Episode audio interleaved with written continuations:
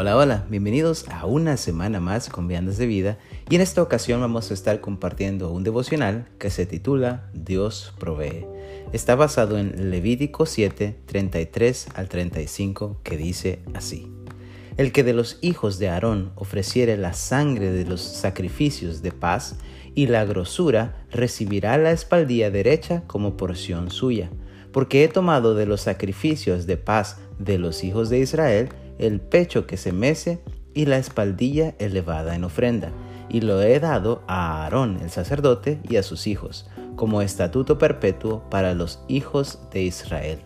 Esta es la porción de Aarón y la porción de sus hijos, de las ofrendas encendidas a Jehová desde el día que él los consagró para ser sacerdotes de Jehová.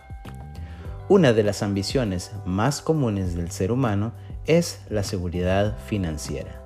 Casi todos sueñan con llegar a un punto en sus vidas donde el dinero siempre esté presente en sus bolsillos o cuentas de banco y no tengan por qué preocuparse por ningún gasto, ya que todos estarán cubiertos.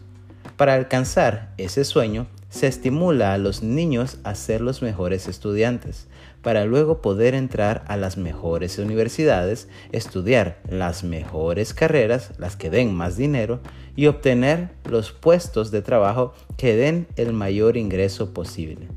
En nuestra lectura de hoy vemos cómo Aarón y sus hijos fueron apartados o consagrados por Dios para una carrera, entre comillas, u oficio que no era, que digamos, el más codiciado, por no generarles ese abundante ingreso o riquezas materiales. Sin embargo, Dios siempre provee.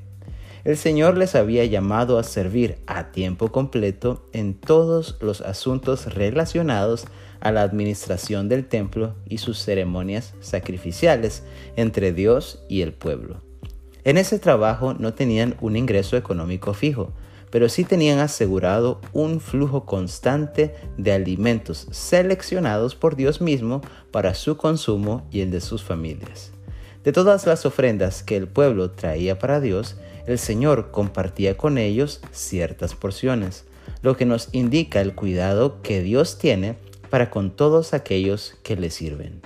El rey David escribe en el Salmo 37, 25 lo siguiente, Joven fui y he envejecido, y no he visto justo desamparado ni su descendencia que mendigue pan.